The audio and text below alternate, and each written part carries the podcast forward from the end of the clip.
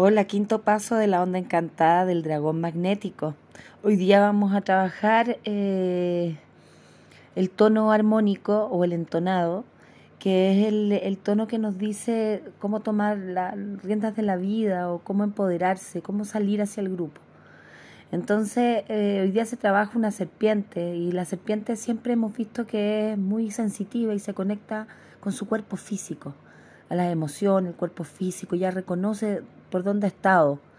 Ya, entonces, hoy día que sea un día de, armonizarte, eh, reconociendo tu cuerpo, dándote cuenta que es bueno, que es malo para ti, ojo con todas las cosas estimulantes, igual hoy día es domingo y se tiende a tomar un poquitito, etcétera, ojo, ojo, date cuenta cómo te estás sintiendo eh, y mira si hay cosas que estás repitiendo en tu diario vivir que quizás es bueno dejarlas.